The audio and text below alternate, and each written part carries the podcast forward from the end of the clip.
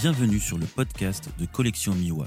Je suis Julien Gérard et je suis aujourd'hui accompagné de Maxime Aliaga dans le cadre du Water Trip Festival à Montpellier. Maxime Aliaga, photographe animalier. Plus qu'une passion, la photographie naturaliste est pour lui un engagement. Il parcourt le monde au travers d'études scientifiques de la faune sauvage ou en tant que volontaire pour des associations œuvrant pour la préservation de la nature.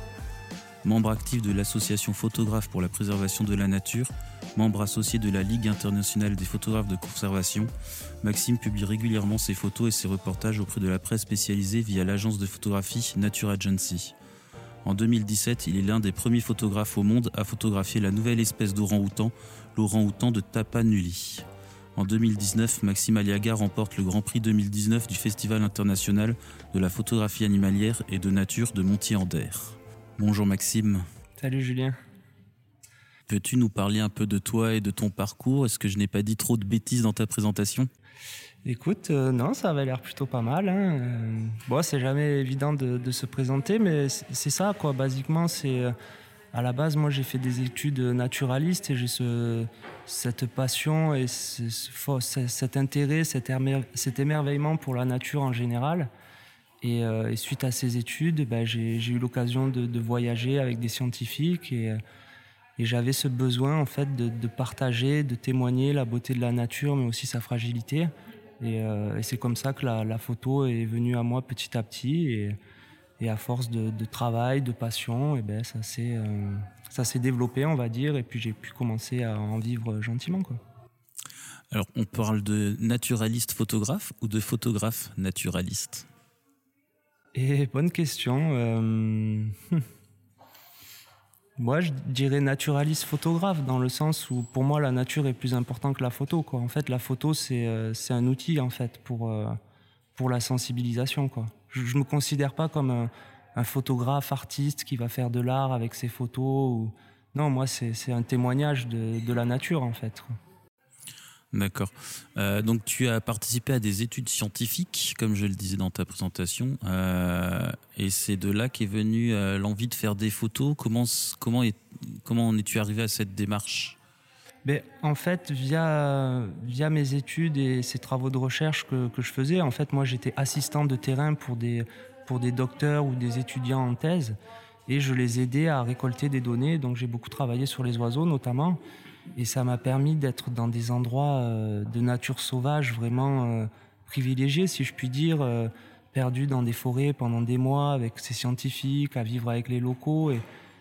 Et, vraiment, il y avait cette notion de, ouais, de, privilège. Je savais que c'était pas quelque chose d'assez d'assez anodin d'être là et de pouvoir profiter de cette nature resplendissante, d'avoir accès à un certain savoir et, étant conscient de, cette chance d'être là-bas, j'avais vraiment envie de, le partager. Alors au début, ça, commence, envie de partager avec les amis, la famille.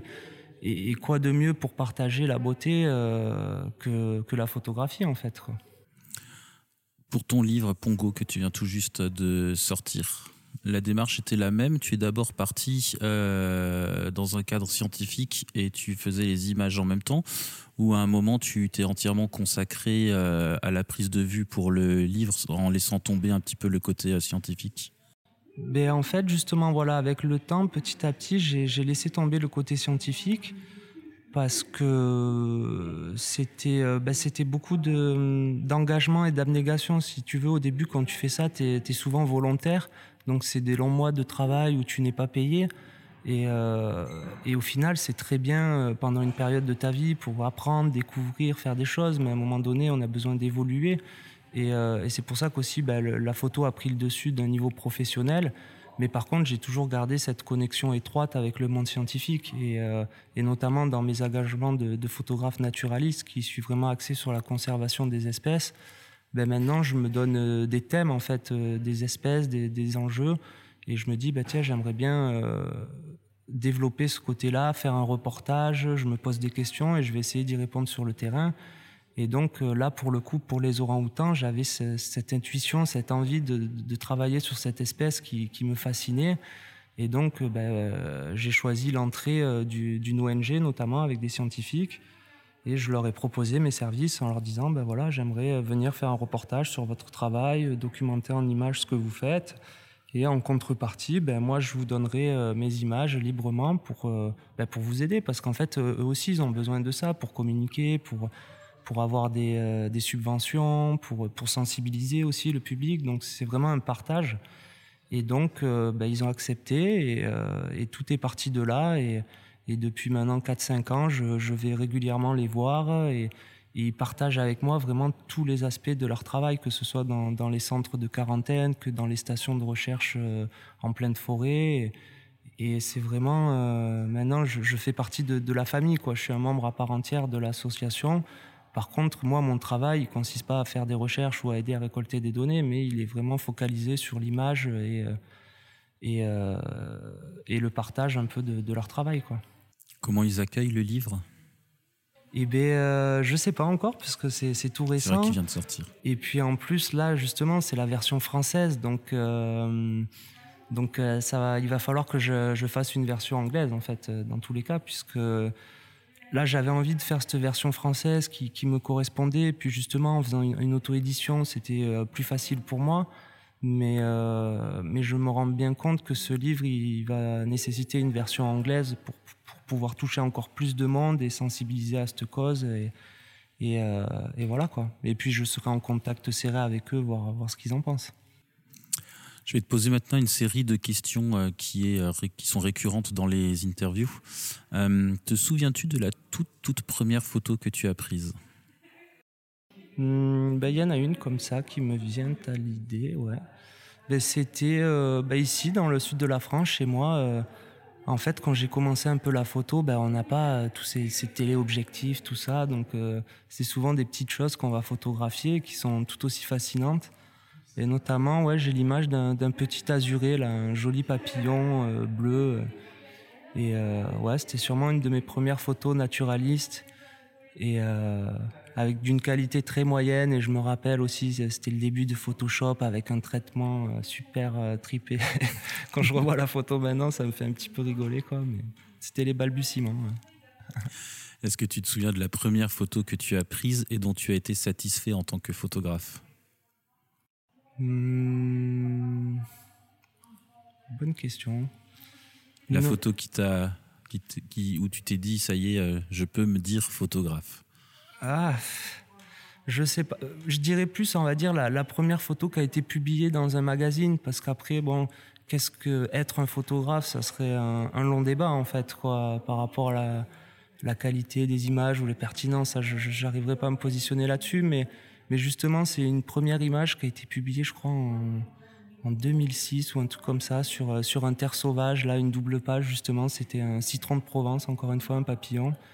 Et. Euh, bah, j'étais super fier, quoi, parce que justement, je me suis dit, ah, bah, peut-être qu'il y aurait quelque chose à faire avec la photo, et, et ça m'a motivé, quoi.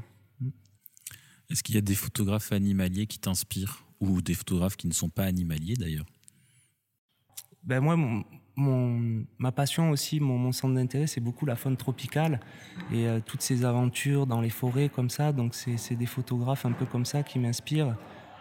Euh, ben notamment que je suis un très grand fan, c'est Tim Laman, le photographe américain là, qui, avait gagné le Wildlife Photographer of the Year avec une photo d'orang-outan, avec tout son travail sur les oiseaux de paradis. Et, et, du coup, je suis super content parce que maintenant, en fait, on est devenus amis, on s'est rencontrés, tout ça. C'est mon parrain dans, dans, la ligue ILCP. Donc, euh, ouais, des Tim Laman que j'aime beaucoup. Après, euh, j'aime beaucoup aussi les, les photographes euh, assez complets qui font du reportage, euh, notamment en photographe français. J'aime beaucoup le, travail de Christophe Courteau aussi, qui, qui, vraiment euh, photographie plein de choses et qui traite vraiment des sujets. Là, j'aime beaucoup ce qu'il fait. Euh, après, non, il y a, y a, vraiment beaucoup de gens qui m'inspirent. Quoi. Ça serait difficile de, de, nommer tel ou tel, quoi, mais mais c'est vrai que je regarde beaucoup ce que font les autres et, j'aime bien partager avec, avec eux euh, et puis euh, leur faire part de, mon admiration, tout ça, euh, d'encouragement mutuel en fait, de partage. Et, je trouve que même si on fait la même, on a le même employeur, tous la nature, et on croirait qu'on est peut-être des fois en concurrence par rapport à des difficultés ou par rapport à la photo, c'est dur d'en vivre, mais en fait on a, on a chacun notre style, notre sensibilité. Et, c'est important bah, d'être unis et, de, de, partager des choses ensemble. Quoi. Ok. Hum, la question suivante, elle peut paraître un peu bizarre, mais elle en dit long sur la façon de travailler d'un photographe. Combien de temps ton appareil peut rester dans ton sac sans que tu ne l'utilises? Eh Ouais, ben en fait, euh, il peut rester au moins 3 ou 4 mois, hein, mine de rien. C'est euh, parce qu'en fait, justement, j'ai une vie très fractionnée entre des, grosses expéditions de terrain où là, euh, ben, j'ai à peine quelques heures, on va dire. J'ai toujours l'appareil en main. Puis après, des fois, c'est des longs moments à domicile, chez moi, où là, je vais être plus dans le traitement des images, dans la gestion des projets. Et, et au final, euh, vu que je fais de moins en moins de photos en local chez moi, bah, des fois, oui, pendant 2-3 mois, euh, je ne vais pas toucher l'appareil photo, en effet. La batterie encore chargée quand tu le vois Ouais, ouais elle, a, diminué un peu, mais, mais ouais, ouais c'est vrai qu'il y a un côté assez cyclique, en fait, quoi, et qui n'est pas inintéressant, parce qu'au moins, dès que je reprends l'appareil, après, ben, j'ai vraiment une, excitation comme au premier jour, en fait, quoi, et puis même des appréhensions, est-ce que je sais encore m'en servir et tout, et et, c'est sympa, quoi. A priori, oui, en voyant le livre. A priori, oui, mais il faut toujours un petit temps d'adaptation, quoi. Surtout que là, le matériel évolue en permanence et donc il faut se, remettre un peu dans le bain. Quoique maintenant, c'est de plus en plus facile, quoi, avec, euh, avec les boîtiers qui sortent. Mais, euh, mais ouais, il y a vraiment ce, côté euh, très cyclique et très, très différent entre la vie de, du photographe aventurier sur le terrain et, et la vie de geek derrière l'ordi, si je puis dire, quoi. Dans ta présentation, on va revenir sur euh, ton livre euh, Pongo. Euh, dans ta présentation, je mettais un petit focus sur le fait que tu sois un des premiers photographes au monde à photographier cette nouvelle espèce d'orang-outan, l'orang-outan de Tapanuli. Mm-hmm. Et j'ai, tu, tu m'as également dit tout à l'heure que tu, que c'était le premier livre d'orang-outan en français. Ben oui, il me semble en fait. Quoi. Après, il y a des, il y a des livres, euh, mettons, sur les, euh, sur les singes ou les grands singes, où il va y avoir une ou deux photos, on va parler des orang-outans, mais là, de faire une monographie, euh, un livre seulement dédié aux orang-outans, à ma connaissance, il n'y en a pas, quoi. Enfin, traité comme ça. Après, peut-être je me trompe, hein, mais, mais il me semble que ouais, c'est ça. Et comment on arrive à photographier alors une nouvelle espèce d'orang-outan? Est-ce que tu savais que c'était une nouvelle espèce? Est-ce que c'est après que tu l'as découvert? Comment s'est passé cette ben, en fait, j'ai eu de, énormément de chance parce que ça faisait des années que je voulais travailler avec cette association. Puis ils me disent oui, bah allez, viens, on t'accueille. Donc moi, je prends mon billet, j'arrive à Sumatra et euh, c'était la première fois que j'allais là-bas. Et du coup, l'association me dit écoute, Maxime, euh, il y a une population d'orang-outans qui vit là-bas de, manière reculée. Et en fait, ça fait euh, des dizaines d'années qu'on travaille sur cette espèce. Et ça y est, la science on, s'est aperçu que c'est une nouvelle espèce d'orang-outan en fait. Et la nouvelle va sortir euh, dans le monde dans, trois mois, le 17 novembre, euh, c'était 2017. Euh, Par contre, on n'a pas d'image de cette espèce. Et est-ce que toi, ça te dirait de partir trois semaines en expédition pour essayer de la photographier? Et du coup, bah forcément, bah, tu dis oui. j'ai dit oui. Euh, et, ça a été vraiment un coup de chance pour moi en fait, parce que moi, moi j'avais, euh, j'avais pas planifié ça, j'avais pas prévu, je savais même pas qu'il y avait cette nouvelle espèce qui allait, qui était en train d'être découverte, tout ça quoi. Et du coup, ça a été vraiment une superbe opportunité et une grande aventure, parce qu'après, euh, ben c'est pas tout d'avoir l'opportunité de le faire, c'est qu'il fallait le faire quoi. Donc, donc là, je suis parti trois semaines dans cette forêt de Batang Tourou, et donc il faut s'imaginer une forêt tropicale montagneuse et euh, très escarpé. Et pour, pour descendre au camp de base, euh, d'où on va explorer la forêt pour trouver les orang-outans, il y avait entre 6 et 7 heures de marche. Et après, on vit pendant 3 semaines sous des bâches au bord de la forêt. Et, euh, et donc, au final, eh ben, j'ai pris cette aventure avec grand plaisir. Et puis, ça n'avait pas été facile. Et puis, tant bien que mal, sur cette première expédition, j'ai réussi à faire quelques photos ben, d'orang-outans de Tapanuli, notamment une femelle avec son bébé mais au final, pas énorme, quoi, parce que c'est très compliqué, quoi, c'est dur à trouver. Euh, mais malgré tout, ces images ont ensuite permis euh, bah, d'être utilisées. Elles ont été utilisées dans la presse du monde entier quand la nouvelle est sortie, forcément, là, sur l'orang-outan de Tapanuli, et donc euh, dans, tous les grands magazines de Science, les Times, en France, partout. En fait, c'était mes images qui imageaient cette découverte, quoi. donc, du coup, c'était assez sympa de de contribuer à ça. Après, très modestement, parce que ça reste une image et il faut surtout penser derrière aux longues années d'études des chercheurs et des gens sur le terrain. au final, euh, j'ai pas fait grand chose, quoi, mais j'étais là au bon endroit au bon moment. Mais du coup, c'était euh, c'était sympa et on, peut dire même un petit coup de pouce aussi pour ma carrière parce que voilà, quoi, ça met en avant aussi mon travail, quoi. Euh, bah justement, en parlant de coup de pouce dans ta carrière, la prochaine question était euh, qu'est-ce que le livre t'apporte dans ton quotidien de photographe? Alors, il est assez récent, mais tu as déjà beaucoup communiqué dessus. Euh, est-ce que tu as déjà des retombées? Est-ce que tu as des propositions Alors, non, j'ai pas encore de retombées ou de retours, parce que comme tu dis, c'est vraiment très très récent. Il est sorti officiellement, on va dire, la semaine dernière, même si j'en parle depuis un moment par rapport à la campagne de crowdfunding, tout ça mais c'est surtout d'un niveau personnel. C'est-à-dire, moi, ça fait dix ans que je fais de la photo animalière euh, et euh, c'est vraiment un aboutissement pour moi, en fait, une concrétisation d'un projet qui, qui, me tient à cœur, où j'ai mis toute, euh, bah, tout mon cœur, justement, toute mon énergie, tout mon savoir-faire. J'ai énormément appris en le faisant, là, en auto-édition, justement, et, et donc j'en ressors une, une, fierté personnelle. Et puis, c'est vrai, quand tu montres aux gens, bon, ben Maintenant, vu qu'il y a beaucoup de contenu dedans, je vais attendre quelques mois pour, pour vraiment voir. Euh, ce qui suffit pas de qu'on me dise oui, c'est beau, c'est joli. À la limite, c'est pas pas ça le plus important. C'est moi, c'est un livre qui qui, je l'espère, va permettre un peu plus à sensibiliser sur cette espèce et avoir un petit impact positif sur sa conservation. Et c'est vraiment là où ça m'intéresse. par exemple, l'impact sur les enfants qui, qui pourraient découvrir cette espèce au travers du livre. Et donc ça, euh, on verra dans, quelques mois, quoi. Mais après, peut-être, euh, ouais, on va dire une étape de, de passé dans, dans, une carrière de photographe. Faire un livre, c'est peut-être pas rien. Et puis c'est c'est important, mais, mais je suis content en tout cas que ce premier livre ce soit Pongo parce que c'est vraiment une cause qui me tient vraiment à cœur et et, euh, et puis voilà, maintenant j'espère qu'il plaira au lecteur. Alors, tu as un palmarès quand même assez impressionnant en publication presse. Euh, tu as un long parcours derrière toi également euh, scientifique. Euh, on aurait pu penser qu'un éditeur serait ravi d'éditer ton livre, mais tu as fait de l'auto-édition. C'était un choix Oui, exactement. Je me suis pas posé la question en fait.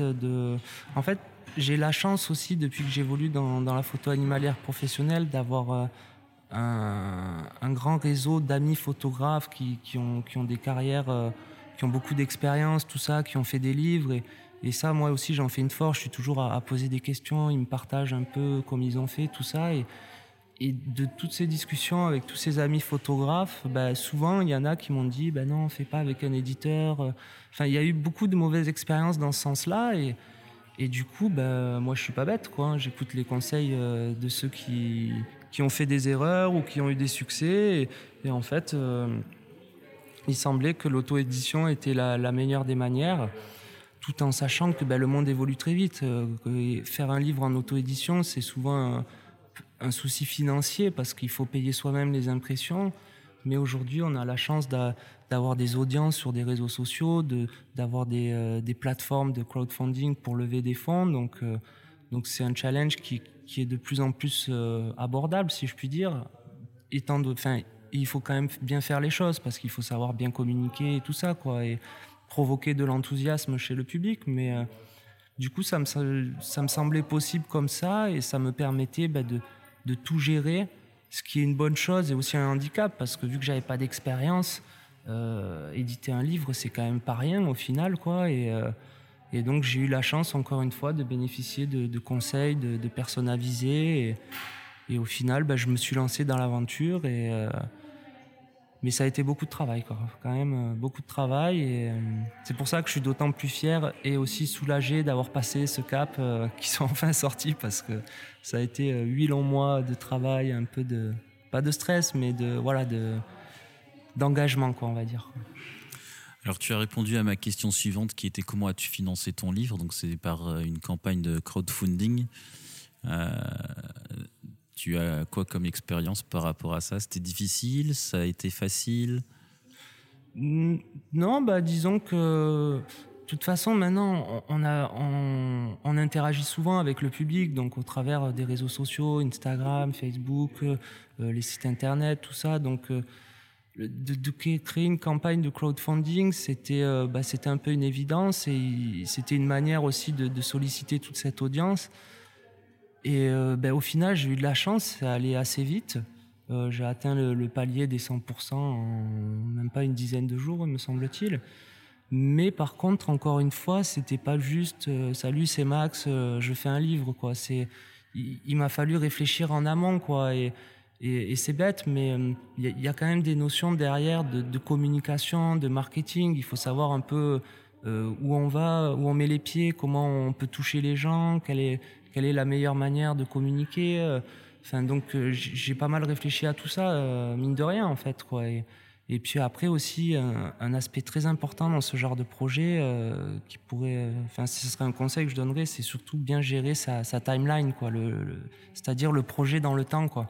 C'est-à-dire, ok, je vais faire une campagne, mais quand est-ce que je vais la faire, euh, comment je la prépare, tout ça, et, prévoir en fait tous ces aspects-là, quoi. Et, du coup, non, la campagne, ça a été un succès. Et, euh, c'est vraiment. Euh, bah D'ailleurs, je, remercie tous les gens qui, qui, ont participé à ce projet, qui, qui, se sont engagés avec moi là pour les orang-outans, qui ont soutenu, qui ont précommandé le livre.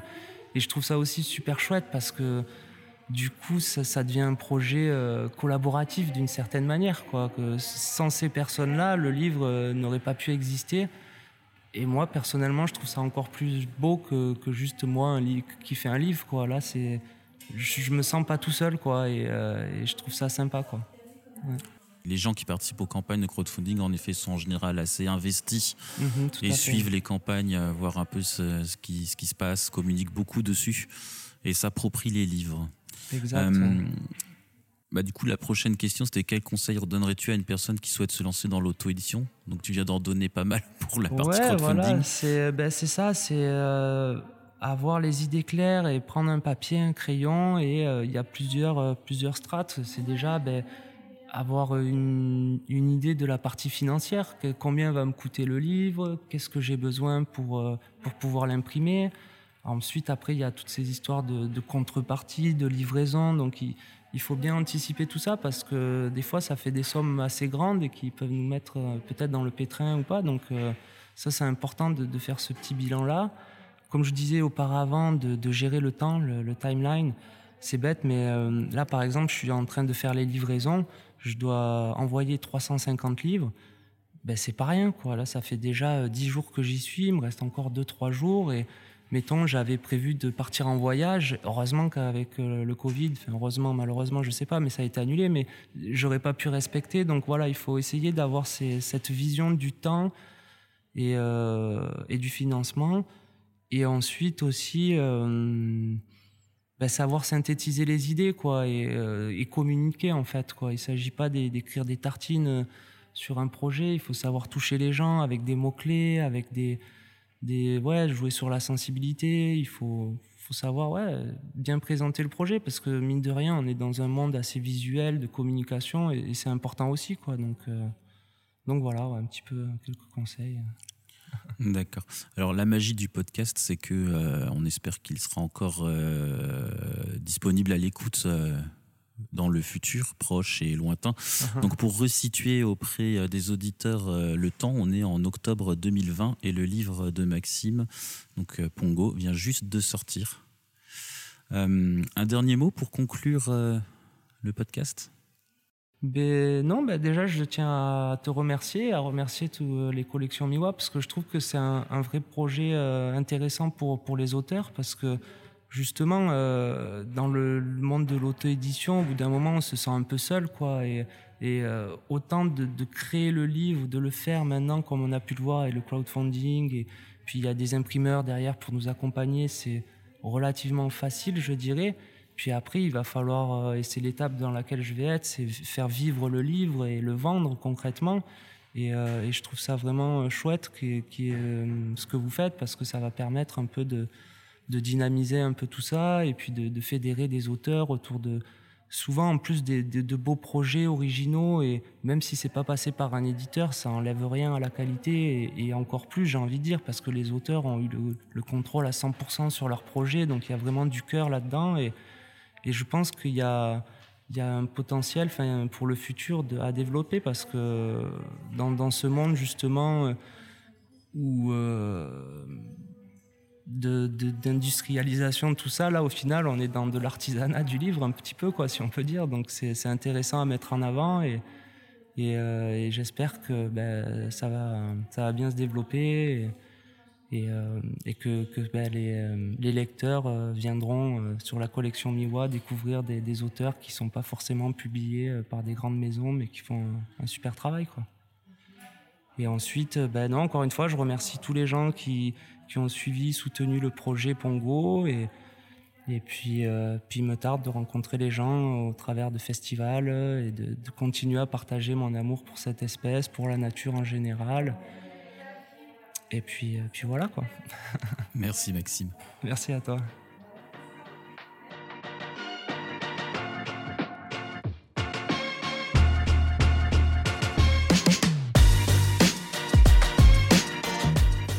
Podcast est tout jeune.